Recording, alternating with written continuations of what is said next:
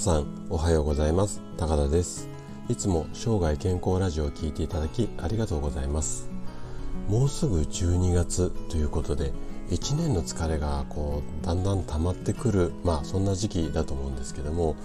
そこで今朝はですね疲労回復についてお話をしていきたいと思います。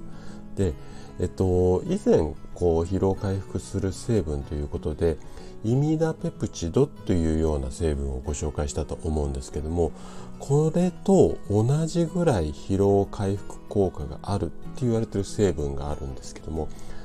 あなたは想像できますかね？答えはねクエン酸なんですよ。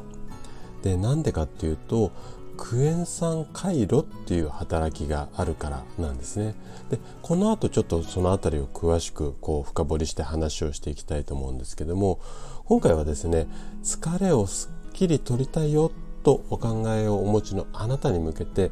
疲労回復には酸っぱいものと覚えましょうこんなテーマでお話をしていきたいと思います。で今回のクエン酸についてなんですけどもお伝えしたい内容が2つあります。まず前半でお話ししたい内容としてはですね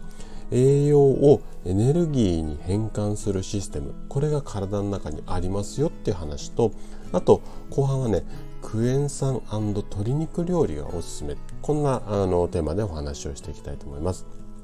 で今回もできるだけ専門用語を使わずですね分かりやすく話をするつもりなんですがもしあの疑問質問などありましたらお気軽にコメントいただければというふうに思います。では早速本題に入っていきたいと思うんですけどもクエン酸って聞くとこうクエン酸を多く含む食べ物ってなあなたは想像できますかね？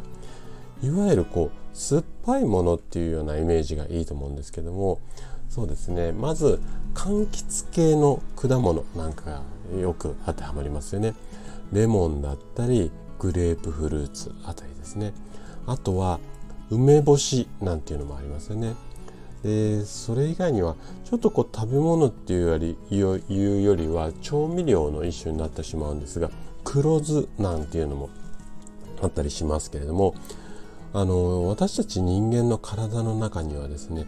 クエン酸回路回路はあと回るに道路の路って書くんで回路ですねクエン酸回路と呼ばれるエネルギーを作り出す工場のようなものがあります。はい、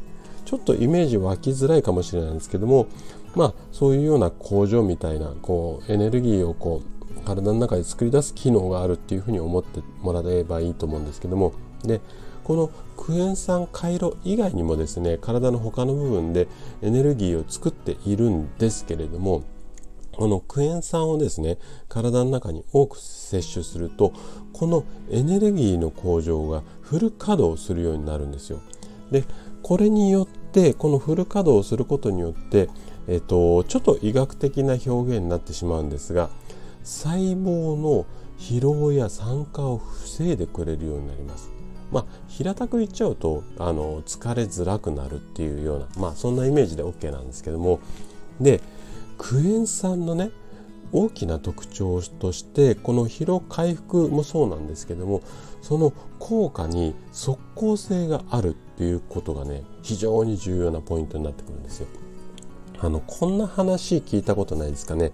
山登りをする時にこうお昼のおにぎりの中とかお弁当の中に梅干しを入れるといいですよなんて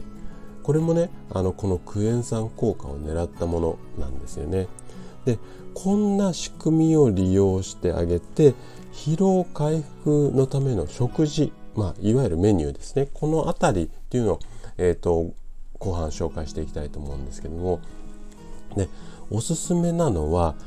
クエン酸鶏肉の料理。これがおすすめになります。で、えっと、疲労回復効果が高い成分として先ほどのクエン酸とあのこれまで紹介してきたイミダペプチド。この2つがあるんですけれども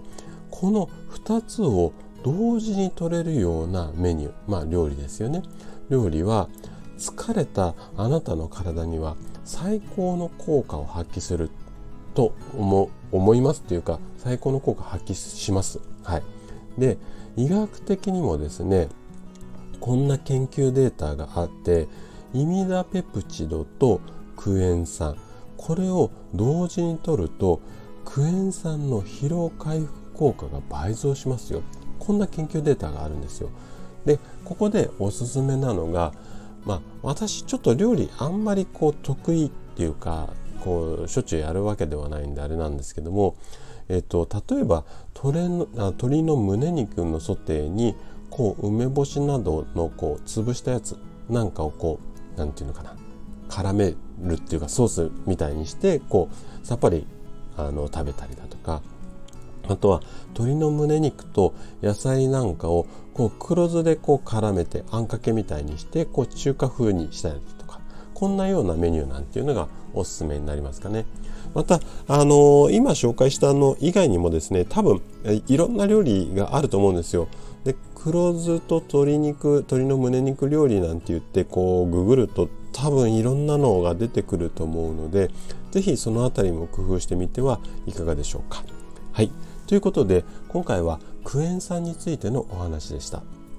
で最後まで聞いていただいてくれたあなたがですね食事、まあ、この辺のクエン酸を意識して疲れをしっかりと取り除くことで確実に健康に近づくことができると思います。で人生100年時代と言われるようになって多くの方が長生きする時代になりましたでこの長寿の時代を楽しく過ごすためにはですね健康っていうのはとっても大切になってきます。是非クエン酸あとイミダペプチドですねこの辺りを意識しながら生涯健康を目指していただけたら嬉しいです。